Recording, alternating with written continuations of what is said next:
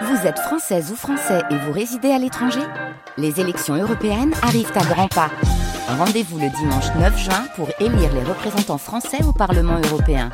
Ou le samedi 8 juin si vous résidez sur le continent américain ou dans les Caraïbes. Bon vote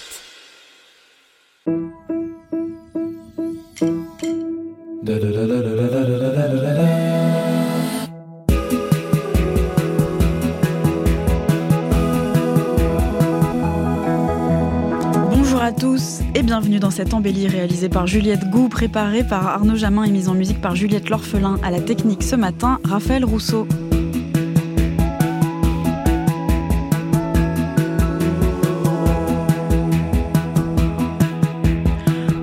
Son regard cette semaine sur l'auteur et humoriste, hélas trop oublié, Pierre-Henri Camille, dont l'humour loufoque fut un de mes premiers émerveillements au lycée. Je me souviens d'un de ces personnages dont le métier était de clouer des clous de girofle dans une choucroute, ce qu'il faisait avec un marteau en mousse afin de ne pas incommoder les voisins.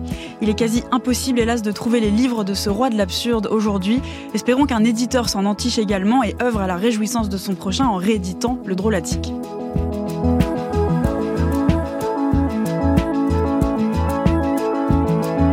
Comédien aussi physique que spirituel, notre invité fait montre de sa délicieuse fantaisie dans le spectacle Sans dessus dessous repris au théâtre Marigny du 24 mai au 2 juillet prochain et dans lequel l'érudit rassemble les textes qui l'accompagnent depuis toujours afin de les affranchir de leur solitude d'étagère. À chaque fois que je l'évoque, je ne peux m'empêcher de préciser qu'il s'agit du seul acteur français à avoir été interprété par Josiane Balasco. C'était dans Les acteurs de Bertrand Blier. Son excellence dans tous les registres lui donne un statut de classique. Son espièglerie en font un classique original et surprenant. L'embellie. Eva Bester sur France Inter. Bonjour André Dussolier. Bonjour. Êtes-vous content d'avoir été mis au monde? Ah oui. Sans hésitation Oh, sans hésitation. Ah oui, c'est vrai qu'il y a quelquefois des enfants qui font des procès à leurs parents à ce sujet, mais non, moi, euh, je suis très heureux, très ravi. Je suis né un dimanche à midi et je ne m'en, je, je, je m'en réjouis tous les jours. Comment se passe la cohabitation avec vous-même?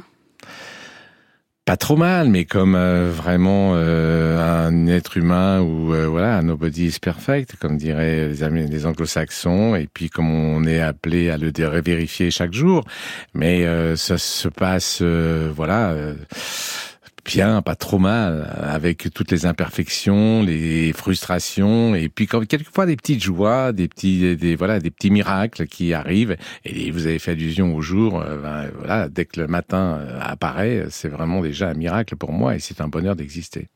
André Dussolier, dans des interviews, vous dites euh, vous êtes octroyé sur le tard le droit de faire ce que vous aimiez. Euh, en 2018, lorsque vous jouiez la pièce musicale Novecento pianiste d'Alessandro Barrico, vous avez dit que votre liberté était relativement récente et que vous aviez l'impression de vivre votre jeunesse maintenant. Oui, c'est vrai, c'est vrai. Et encore, je suis pas au bout de tout ce que j'aurais envie de faire et de toute la liberté que je voudrais explorer, exploiter. Mais euh, c'est vrai que j'ai ce métier d'acteur m'a permis de vivre des émotions ou de dire des choses ou de ressentir ou de ou d'interpréter des personnages qui évidemment prolongeaient un petit peu de ce que je pouvais éprouver dans la réalité, mais bien au-delà, quoi. C'est-à-dire vraiment les auteurs quelquefois nous permettent de dire, de penser pour pour à leur place et d'interpréter et d'incarner des personnages qui ont vraiment une richesse que, qui, qui, qui aide aussi à s'élever.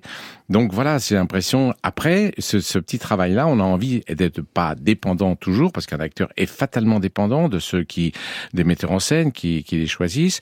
Et donc, on a envie de prendre son sort en main et de réaliser. Ça arrive souvent, et on voit pas mal d'acteurs, d'actrices qui réalisent leurs films au bout d'un certain temps.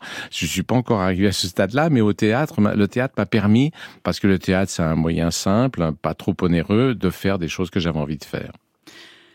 La perspective d'un jour nouveau suffit à vous donner envie de vous lever? En a-t-il toujours été ainsi?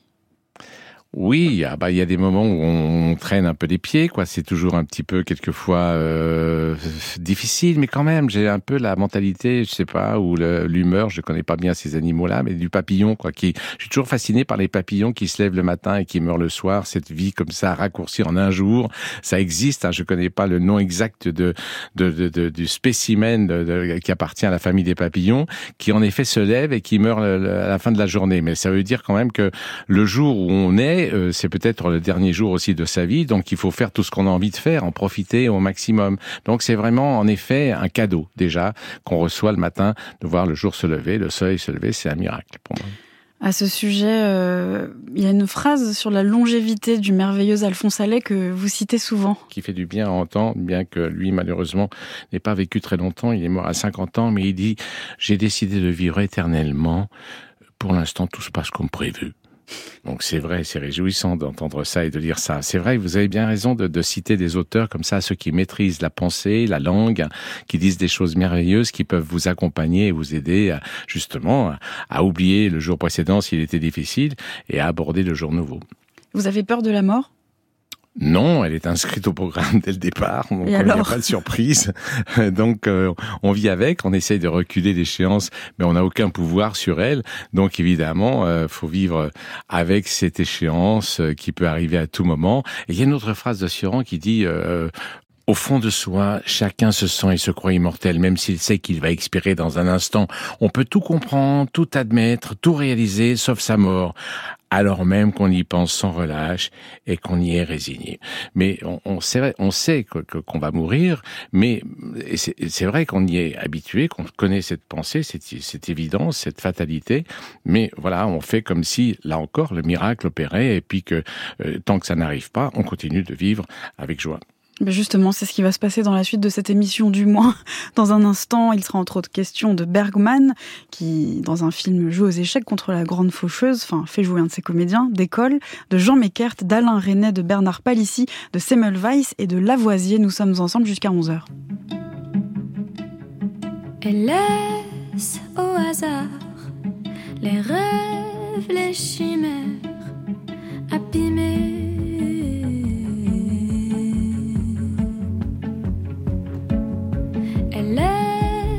brouillard, la pluie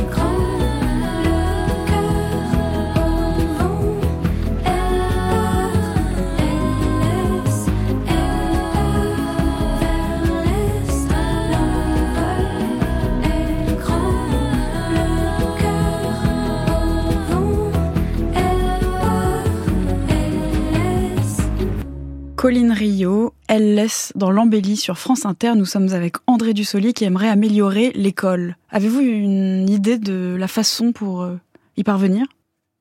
En tout cas, euh, je sais que c'est important, quoi. C'est-à-dire que moi, j'y suis sensible, de plus en plus sensible, parce que l'école, c'est la base de tout, et j'ai l'impression que quelquefois, il y en a qui ne n'y ont pas accès ou qu'on n'encourage pas assez ou qu'on n'aide pas assez. Puis il y a une autre partie aussi de l'école, moi, qui me manque aussi et je vois que ça n'évolue pas trop. C'est-à-dire que je trouve que, bon, l'école, j'ai constaté ça parce que j'ai des enfants. On, les, on encourage les enfants à faire des dessins, à créer pendant toute la maternelle. Et puis après, on rentre dans une, un, cursus où on a l'impression de, de, rentrer dans un moule et il faut, euh, euh, comment dire, emmagasiner, digérer tout ce qu'on vous enseigne sans part active quoi, de la part de ceux qui, au départ, en maternelle, créent des dessins, etc. Et on pourrait développer chez les élèves la manière, la possibilité d'écrire, la possibilité de dessiner, la possibilité de jouer, la possibilité de faire des tas de choses. Alors, je parle des arts, là. Mais, mais, mais oui, ce serait pas mal que l'école, et c'est, le cas dans les, dans les, dans l'enseignement des pays nordiques, par exemple, mais où, où ça développe vraiment l'être humain, alors qu'on est vraiment un peu des réceptacles pour emmagasiner le savoir, ce qui est très bien, mais enfin, c'est pas suffisant. Je trouve qu'on n'est pas assez actif, quoi. Voilà. Donc c'est pour ça que je pense à l'école. Mais cela dit, l'école, moi, j'ai quand j'avais 14 ans, euh, j'étais en province et j'avais un oncle qui me disait attention, le fossé se creuse de plus en plus entre l'élite hein, au centre et puis la périphérie. Et ça n'a fait que croître ce fossé. Et donc je pense que c'est vrai que les mots, le savoir, la, la, la littérature, c'est un accès au monde, c'est la possibilité de parler, de dire ses émotions, de dire ses pensées, qui est primordial. Et je trouve que ça, c'est pas assez, euh, comment dire, on devrait mettre toute son énergie, toute son tout, tout, tout ce qu'on peut inventer au profit des enfants qui naissent et qui ont besoin du savoir pour pouvoir rentrer dans le monde dans lequel ils vont travailler. J'arrête avec mon discours, un peu candide sans doute, parce qu'il y a des tas de professeurs qui nous entendent et qui, et qui vont dire mais on fait ça, mais pas autant, je sais pas, que j'en rêve. Bien sûr, il faut aussi les moyens qui accompagnent ça. Et... Sans doute. Et là, on va se présenter aux prochaines élections, André Dussolier. non, non, non, non, non, non, non. Euh, Justement, dans les rencontres marquantes pour vous, il y a votre professeur de français de sixième et la découverte du théâtre. Oui. Est-ce que c'était euh, la pièce Poil de carotte de Jules Renard? Oui, c'est ça, c'est ça. Alors, je savais même pas que le théâtre existait. Et cette professeure de français, au lieu de nous faire, de faire découvrir des œuvres en classe, enfin les, les, les, pièces de théâtre, nous a emmené voir une pièce de théâtre. C'était vraiment parfait. Et j'ai découvert Poil de carotte de Jules Renard. Je savais pas que le théâtre existait et cette liberté qu'avaient les acteurs pour jouer, pour dire des choses qu'on ne disait pas chez moi ou pour exprimer des sentiments qu'on gardait pour soi, euh, c'était un peu l'éducation qu'on recevait, c'était un formidable lieu de liberté. Et en plus, cette professeure de français a eu la bonne idée de monter des pièces. Donc du coup, euh, c'était vraiment une voie parallèle à mes études qui était euh, magnifique et bénéfique parce que j'ai pu, j'ai l'impression, vivre des, des vies beaucoup plus intensément que la réalité dans laquelle j'étais. Vous veniez d'un monde de silence. Oui, je, suis né, euh, enfin, à Annecy, dans Haute-Savoie, mais enfin, je suis, me suis retrouvé assez vite, euh, à cause de la fonction de mes parents, euh, dans un petit village de 1000 habitants, et donc on était entouré par la nature. C'est très beau, et j'adore le silence, et j'en ai besoin.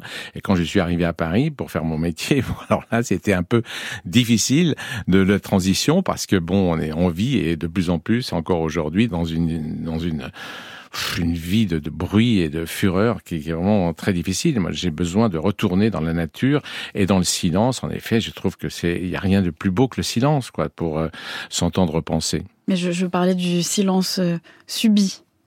Oui, le, le silence, euh, à la bah, maison, le silence le qui silence- existe à l'état naturel. Le silence d'une famille qui ne parle pas. Ah. André Dussolier, je me permets de, l'aborder non pas par impudeur, mais parce que je l'ai souvent lu dans des interviews, donc je Oui, me dis oui, que vous êtes. avez raison. Ben oui, c'était en effet, j'avais des parents qui, en fait, euh, occupés par leur leur travail, c'était trésorier, enfin percepteur au départ, et puis ils sont finis trésoriers tous les deux d'ailleurs, mon père et ma mère. Et puis euh, et, et puis bon, ils parlaient que de chiffres, donc euh, c'était pas très passionnant. J'y connaissais rien, je comprenais rien. Et en effet, le reste, il y avait quand même tout un monde autour de nous qui euh, qui était, euh, ne serait-ce euh, que voilà, c'était très intrigant et j'aurais voulu qu'on prolonge les, conversations, qu'on ait des conversations là-dessus. Et quand on est enfant et qu'on découvre tout ça, et puis bon, c'était pas vraiment le cas. Euh, il n'y avait pas, le monde était limité à leur monde professionnel, et donc il n'y avait pas. Et moi, j'étais, je suis fils unique, et donc du coup, j'avais pas de frères et sœurs ou d'autres personnes dans d'autres milieux, dans le petit village où j'étais, où j'aurais pu en effet euh, agrandir un peu ma curiosité, enfin donner donner libre cours à cette curiosité, satisfaire cette curiosité. Vous avez commencé par le théâtre, vous avez été repéré par Truffaut au conservatoire, il vous a offert votre premier rôle au cinéma dans Une belle fille comme moi. Vous avez passé un an à la comédie française, le théâtre vous a fait rater plusieurs rôles au cinéma. Et il paraît que Truffaut, d'ailleurs, à ce sujet, vous a dit, vous êtes le seul acteur avec Michel Bouquet qui répète les scènes même après les avoir tournées. Oui, parce que le, cinéma c'est très frustrant, ça va très très vite, c'est une industrie. Donc évidemment quand on tournait une scène, François Truffaut en l'occurrence était satisfait au bout de trois prises, je comprenais pas qu'il puisse être satisfait. Nous au théâtre, il y a une très jolie phrase d'ailleurs de Lucien Guitry qui dit à son partenaire, il dit oh, ce serait quand même pas mal que dans ce, ce moment de la pièce là on aille un petit peu plus vite. Oui mais enfin Lucien, on a joué la dernière de la pièce ce soir. Oui mais ça fait rien, prends son y quand même. C'est-à-dire qu'en fait euh, au théâtre on peut toujours faire et refaire et améliorer. Et au cinéma, je comprenais pas qu'on soit satisfait au bout de trois prises. Et je, me disais, donc j'allais dans le fond du décor, je me disais, mais est-ce que j'ai bien fait ce que j'avais rêvé de faire, imaginé, etc. Donc je refaisais la scène. Donc là, c'est en effet, ça c'est cette maladie m'est passée assez vite parce que j'ai compris la différence qu'il y avait entre théâtre et cinéma. Mais au début, c'est quand même un choc. Mais vous avez une tendance perfectionniste tout de même, André Dussolier oui, alors le théâtre permet ça, c'est vrai, c'est comme un artisan quoi qui euh, peaufine. J'aime beaucoup ce, le théâtre, c'est très simple quoi. Il suffit d'avoir un beau texte, d'avoir de la lumière, c'est Villard qui le disait, et puis les spectateurs qui sont là, et la magie peut avoir lieu. Et tout d'un coup, euh, ouais, c'est, c'est ça que on peut on peut euh, améliorer dans les répétitions et puis de, de, de représentation en représentation aussi. C'est sans fin quoi l'amélioration et le travail qu'on peut faire sur un rôle et sur une pièce. Mmh. On évoquait la scolarité euh, il y a quelques minutes. Une autre rencontre marquante pour vous, c'est celle de votre professeur de philosophie, François Chirpaz, que vous avez déjà évoqué dans la presse et avec lequel vous avez gardé contact, j'imagine, jusqu'à sa disparition en 2017. Ah oui, oui, oui. Je suis même allé euh, l'accompagner jusqu'à sa dernière demeure, jusqu'au dernier moment. Mais c'était important. C'est vrai, quelquefois, on rencontre des professeurs qui vous marquent.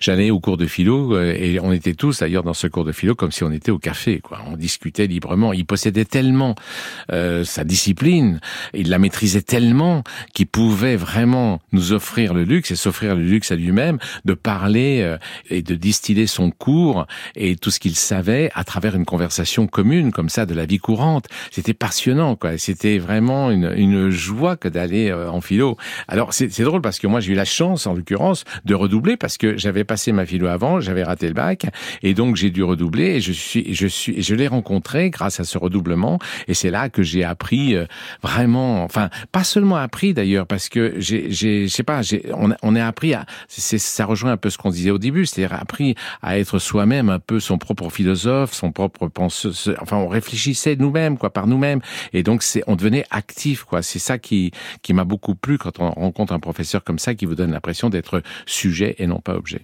Et c'était une période aussi d'affranchissement. Vous êtes affranchi de la religion. Oui, aussi parce qu'il nous a enseigné, c'était l'époque où euh, Sartre triomphait et l'existentialisme est un humanisme. C'était formidable parce que moi j'avais l'impression qu'on était, j'ai toujours un peu l'impression quand même qu'on est déterminé par l'endroit où on est né, par les, par l'éducation qu'on a reçue, par les gens qui nous entourent. Et Sartre raconte que bah non, pas du tout. On peut tout à fait euh, être soi-même, se construire, euh, cultiver sa personnalité en oubliant les déterminismes. Donc c'était vraiment une porte ouverte à plein de choses. Et effet, bon bah quand on fait de la philo, c'est sûr qu'à ce moment-là, euh, la religion, la croyance euh, est un peu contestée par tout ce qu'on peut apprendre par ailleurs en philo. André Dussolier, vous dites n'être engagé dans rien mais attentif à tout, la planète, la vie sociale, la guerre en Ukraine. Par quel biais vous informez-vous sur le monde? Papier, radio, télévision? Tout est bon, enfin à condition que ce soit intéressant, évidemment. Euh, c'est-à-dire qu'il y a toujours des, chroniqueurs, des gens compétents qui parlent d'un sujet, et c'est vrai que j'adore les gens qui, qui, en effet, euh, connaissent bien un sujet, et j'ai pas envie de, me rassasier de tout et n'importe quoi. Surtout que vraiment, euh, il y a une chaîne de télévision qui a consacré son existence quotidienne à l'information sur l'Ukraine. C'est une bonne chose d'ailleurs, mais euh, voilà, il y, a, y, a, à chaque fois, il y a fatalement un petit peu des répétitions puisque la situation n'évolue pas beaucoup en espace de, plus d'un an, mais quand même, il y a toujours des points de vue, euh, il y a toujours des avancées, il y a toujours peut-être une ouverture sur l'espoir le, qu'on on arrive à une solution, mais je ne sais pas laquelle parce que euh, les deux parties sont tellement opposées et tellement, euh, euh, oui, euh, sur leur et, avec, enfin, du côté de c'est tout à fait logique qu'ils veuillent retrouver leur territoire, mais tant que l'agresseur ne se retire pas, je vois pas très bien comment on va trouver une solution. Quel impact ça a, euh, les nouvelles tragiques sur vous, André Dussolier? Bah, c'est, on dépend de ça, de la de l'harmonie, euh, de la paix, du monde euh, et de et de la paix. Oui, quand, quand, que j'ai toujours vécu moi dans ma génération. Moi, je suis né en 46. Évidemment, c'était après la guerre et donc du coup, on a été dans une. J'appartiens à une génération qui où on reconstruisait, où il y avait une grande liberté et où on n'était pas menacé par les conflits. Euh, là, là, tout d'un coup, c'est là, tout près, tout proche, et on se demande comment euh, ça peut évoluer. On, on approche un peu de la situation qu'ont vécu nos aînés euh, à, l'approche de la Seconde Guerre mondiale et de la Première aussi. Euh, voilà, donc euh, ça fait un peu peur. C'est tout d'un coup notre existence personnelle qui est menacée. Ah, mon père a fait différents métiers. Je crois qu'il était camelot finalement. Il a vendu un petit peu de tout. Il a vendu des stylos notamment. Je me rappelle qu'une fois on était partis tous les deux aussi. Il avait inventé un appareil photographique on faisait deux photos sur une même plaque. C'est-à-dire qu'on pouvait prendre deux fois une personne sur une même plaque par un petit système de cache. Alors on faisait les gens se parlant à eux ou bien jouant aux cartes avec eux autour d'une table. Enfin, c'était marrant. On voulait aller de Paris à Nice. On voulait faire toutes les foires et descendre de Paris à Nice, tous les deux. Finalement, on s'est arrêté à Fontaine d'eau ou à Moret. Enfin, je sais pas. Ça gazait pas parce qu'on n'avait pas de sous. On a loupé deux ou trois foires. Interview de l'écrivain Jean Meckert, alias euh, Jean, parfois John Amila, en 1949 sur la RTF à l'occasion de la parution d'un de ses livres. Vous avez choisi son premier roman, Les coups, publié en 42 euh, chez Gallimard, roman notamment salué euh, par Raymond Queneau, André Gide ou encore Roger Martin Dugard. C'est raconté à la première personne avec autant de poésie et de musicalité que d'argot par Félix, manœuvre dans des petits ateliers de mécanique. Ouais, c'est impressionnant parce que c'est la première fois que j'entends sa voix. Et en effet, il a écrit ce roman, Les coups, c'est UPS, qui date de quoi? De 1950 quelque 42. chose 42, voilà. Et qui m'a beaucoup euh, frappé, quoi. Et qui, justement, illustre aussi la préoccupation ou euh, par rapport à la littérature, aux mots, le pouvoir des mots. Euh, ça, c'est vraiment, c'est une illustration puisque c'est l'histoire d'un couple. Lui, il est manœuvre et puis elle, euh, je crois qu'elle est institutrice, je ne sais pas, mais enfin, en tout cas, elle a le pouvoir des mots. Et donc, ce couple s'aime à la folie. Et puis, petit à petit, euh, l'amour se délite. Et euh, euh, elle, elle peut parler encore, discuter, dire des choses. Et lui, il ne sait plus quoi répondre, comment. Et donc, ça finit par des coups. Et j'ai l'impression que c'est l'illustration, souvent, de ce qui se passe dans notre monde aujourd'hui. Je parlais du fossé tout à l'heure qui s'est creusé entre ceux qui ont les mots et ceux qui ne l'ont pas. Et voilà ce qui se passe, quoi. Donc, du coup, c'est pour ça que le savoir, l'enseignement est, très important. J'ai rencontré comme ça des jeunes parce que, bon, c'est bien.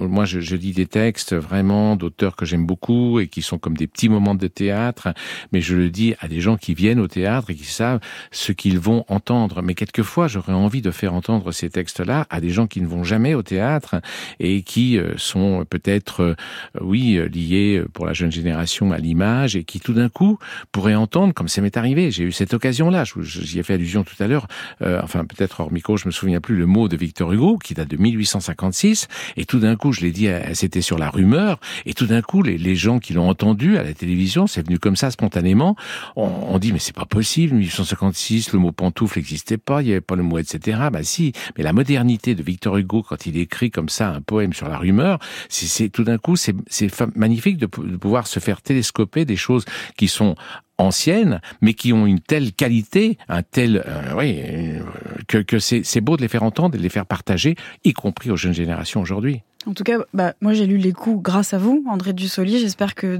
plusieurs auditeurs auront la curiosité de lire ce livre. Et il y a une langue, euh, c'est beau et sordide. Ah oui, c'est beau parce que il y a, y a, des images. Alors j'aimerais le relire encore, mais c'est vraiment incroyable la, la, richesse des images, la, la, la beauté du style. Euh, oui, parce que j'ai raconté l'histoire, mais c'est pas que l'histoire, c'est vraiment la manière de la raconter qui est magnifique. Il a écrit ce roman-là, puis après il a pris un nom d'emprunt pour écrire des, des, des, des, des romans policiers, des polars Et mais c'était heureux de vous entendre dire qu'il avait été salué par par Gilles, par Queneau, Enfin, c'est impossible de passer à côté de ce roman, donc je le recommande à tous les auditeurs qui nous écoutent. Je vous lis deux phrases. Je l'aimais, moi. Je n'avais pas de temps pour les recoins. Ça serait trop difficile d'aimer une femme et la vérité en même temps. Et puis, quand Paulette, Paulette, c'est sa femme, il y a souvent des crises et des disputes. Je lis la phrase. Quand Paulette hurle, donc, euh, il a cette euh, affirmation. Une scène classique. J'en avais rien à répondre. Il y avait une crise toutes les virgules. magnifique, une crise toutes les virgules. Oui, c'était magnifique. Toutes les images sont, ça foisonne euh, à chaque page. C'est très très beau et c'est très vrai et c'est très coloré et c'est ça a beaucoup de relief et vraiment c'est joyeux quoi. C'est une écriture joyeuse. Igmar Berman, j'aimerais d'abord que vous nous disiez, puisque vous êtes avant tout un metteur en scène de théâtre, euh, quels sont les metteurs en scène mondiaux que vous aimez, que vous estimez au-dessus de tout et qui vous inspirent Quand euh, euh, j'étais un jeune homme, j'ai vu les films français et j'ai admiré Duvivier, Carnet et René Clément naturellement mettre en scène de théâtre, c'est une profession. Euh, c'est nécessaire pour moi et mettre en scène de films, c'est mon passion. Votre passion, votre grand plaisir. Je voudrais vous poser une dernière question. La Suède est un des pays les plus évolués d'Europe, socialement et économiquement. Or, euh, la plupart de vos films, surtout vos premiers films, euh, sont pleins d'amertume, de désespoir et même de cruauté. Comment le bonheur suédois vous a-t-il inspiré ces sentiments? Ah, Je ne cherche que dire la vérité de la condition humaine.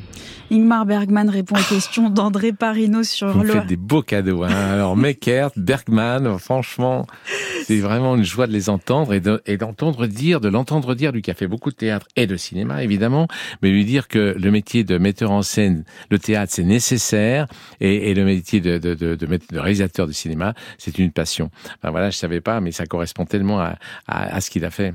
André Dussolier, vous avez choisi évidemment l'intégralité de ses films et en particulier euh, l'adaptation en film de la série qu'il réalisa en 73 pour la télévision suédoise, Scène de la vie conjugale, que vous avez joué sur scène dans une adaptation de Jacques Fieschi. Alors, après les coups de Meckert, euh, un autre délitement de vie de couple avec beaucoup de violence et mille fois plus de cruauté. Oui, oui, parce que parce que évidemment, il a parlé même dans l'extrait qu'on a entendu de la vérité. Ça, ça le préoccupait énormément. Enfin, il s'appuyait vraiment là-dessus pour écrire ses films ou ses pièces. Et c'est vrai que scène de la vie conjugale, c'était d'ailleurs quelqu'un qui avait dit mais pourquoi vous ne racontez pas des choses de notre vie courante? Et donc il avait écrit pour la télévision. C'était une série de six épisodes. Ça a eu un tel succès que tous les Suédois étaient devant leur poste à 20 heures, qu'il n'y a jamais eu autant de divorces après la projection de scènes de la vie conjugale. C'est devenu ensuite un film et c'est devenu ensuite une pièce de théâtre qu'on a eu euh, la chance, Nicole Garcia et moi, de jouer au théâtre de la Madeleine, sous la direction d'ailleurs d'une de ses anciennes femmes qui s'appelle Rita Ressek, qui est allemande et qu'il avait connue au moment où il s'est exilé en Allemagne. Et euh, c'était d'une telle vérité que c'était vraiment passionnant. On avait des ouvreurs et les ouvreuses qui nous disaient après comment les, spectateurs réagissaient parce qu'il y avait des Jacques Fieschi avait fait une adaptation magnifique et c'était à la fois il y avait Woody Allen qui était un peu passé par là sur le couple. Donc du coup il y avait quelquefois de l'humour euh, sans doute euh, influencé comme ça par Woody Allen mais mais qui était aussi dans dans, Bergman parce que c'est pas un homme euh, c'est pas le pasteur ou le sérieux comme, comme on a peut-être l'habitude de le croire.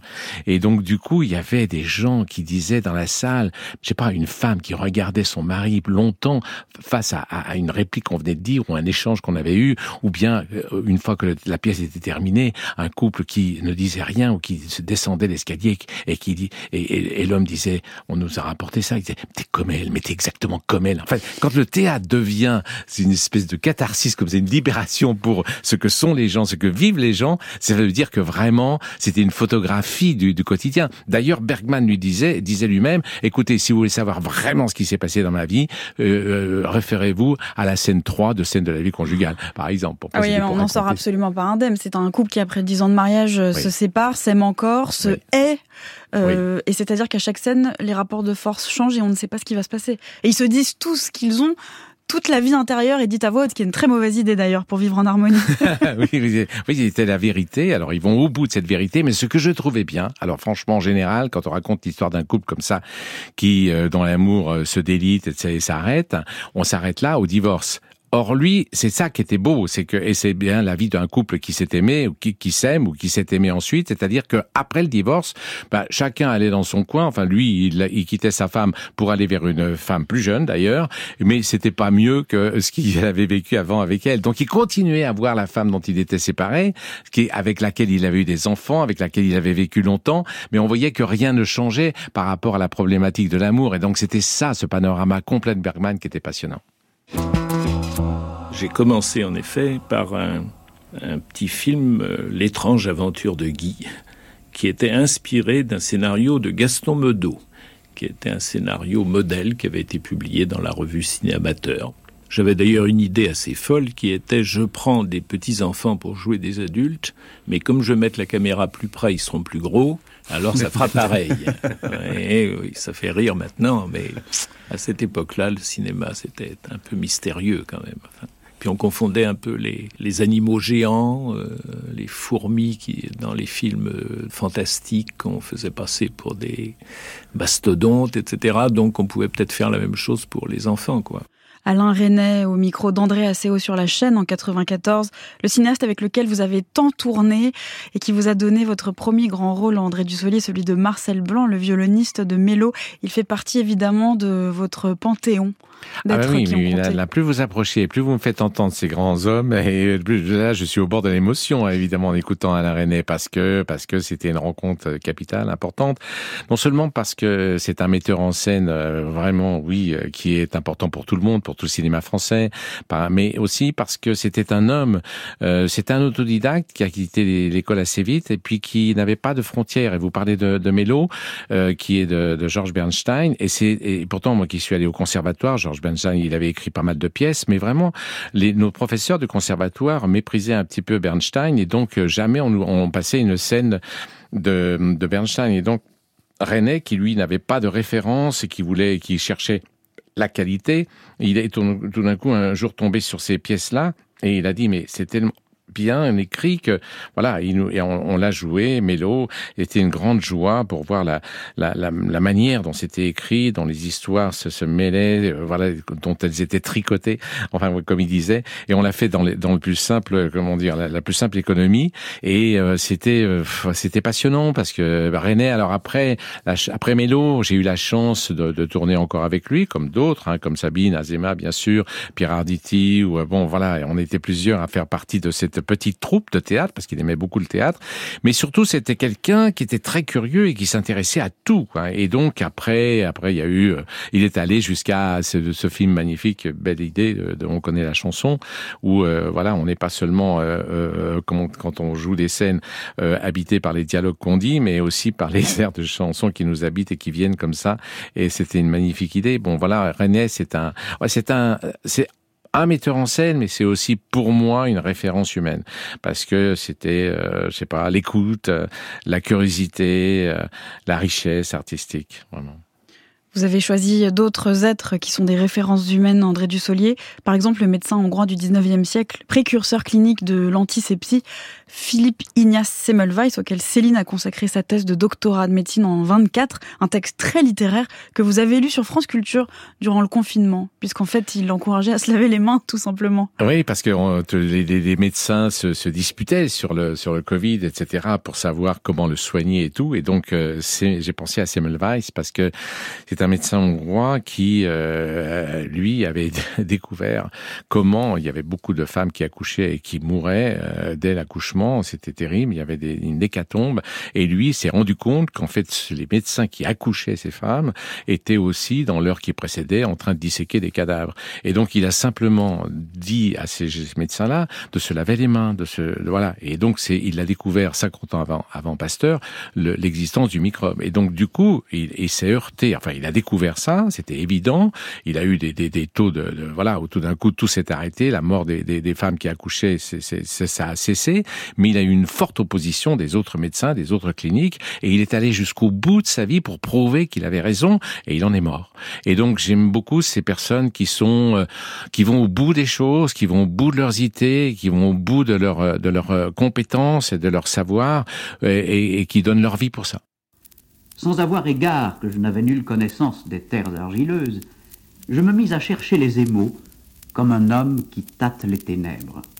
Sans avoir entendu de quelle matière se faisaient les dix émaux, je pilais en ces jours-là de toutes les matières que je pouvais penser qui pourraient faire quelque chose, et les ayant pilées et broyées, j'achetais une quantité de pots de terre, et après les avoir mises en pièces, je mettais des matières que j'avais broyées dessus icelles, et les ayant marquées, je mettais en écrit à part les drogues que j'avais mis sur chacune d'icelles pour mémoire. Pierre Lafont lit Bernard Palissy en 1956 sur la RTF dans Heure de culture française. André Dussolier, vous avez choisi Bernard Palissy, cet artiste peintre et mailleur, maître verrier, écrivain et savant du XVIe siècle qui répond en tout point au type d'homme que vous admirez. Oui, parce qu'ils vont au bout d'eux-mêmes et donc je me souviens qu'il fallait absolument qu'il ait un, un, four qui puisse monter jusqu'à 1000 degrés. Et il est allé jusqu'à brûler les tables, les chaises, alors qu'il était, euh, sa famille n'était pas très riche, hein, pour vraiment obtenir satisfaction et faire que ce four puisse brûler jusqu'à 1000 degrés pour obtenir euh, la, la, la, matière qui lui permet de, de, de, créer la céramique. Enfin voilà. Donc du coup, c'était euh, c'était impressionnant d'avoir un homme qui faisait fi de, de tout toutes les réalités, euh, l'amour, de tout ce qui l'entourait, pour aller au bout de son idée et la réaliser et montrer qu'il avait, qu'il était convaincu, passionné et qu'il allait au bout de de, de, de, de ce qu'il avait conçu, de ce qu'il avait imaginé et qu'il a et qu'il a réussi à faire. Oui, on l'a pris pour un fou, mais en même temps, il a joui à un moment de la protection royale, puis il a été emprisonné ouais. à cause de ses convictions religieuses. Bah, D'ailleurs, il est mort euh, peu de temps après à la Bastille. Euh, et puis il a laissé des écrits avec des titres délicieux comme Recette véritable pour laquelle tous les hommes de France pourront apprendre à multiplier leurs trésors. Oui, voilà. En même temps, tous ces hommes, vous voyez, je, enfin, euh, je sais pas, j'ai l'impression, pas peut-être pas René Divergman, mais enfin d'autres, j'ai l'impression souvent, genre, il y en a, il y en a d'autres aussi dans certains domaines différents qui vont, euh, qui, euh, quand ils sont vrais, quand ils vont au bout de leur vérité, le payent très cher, y compris de leur propre vie. Vous le feriez? André Dussolier euh, On n'est on pas dans un monde peut-être où je suis. Moi, je suis plutôt dans un monde un peu virtuel quand j'emprunte des personnages ou que j'interprète. Mais je ne sais pas quelle est la circonstance quelquefois ou qui fait que tout d'un coup, quelqu'un qui n'est pas du tout. Il y a un exemple tout proche, hein, Zelensky, qui va au bout de, de, de, de tout d'un coup du, du rôle qui lui échoit et qui se montre tout à fait courageux et qui est capable d'aller jusqu'au bout. Donc, c'est très respectueux de ces positions-là. L'embellie sur France Inter.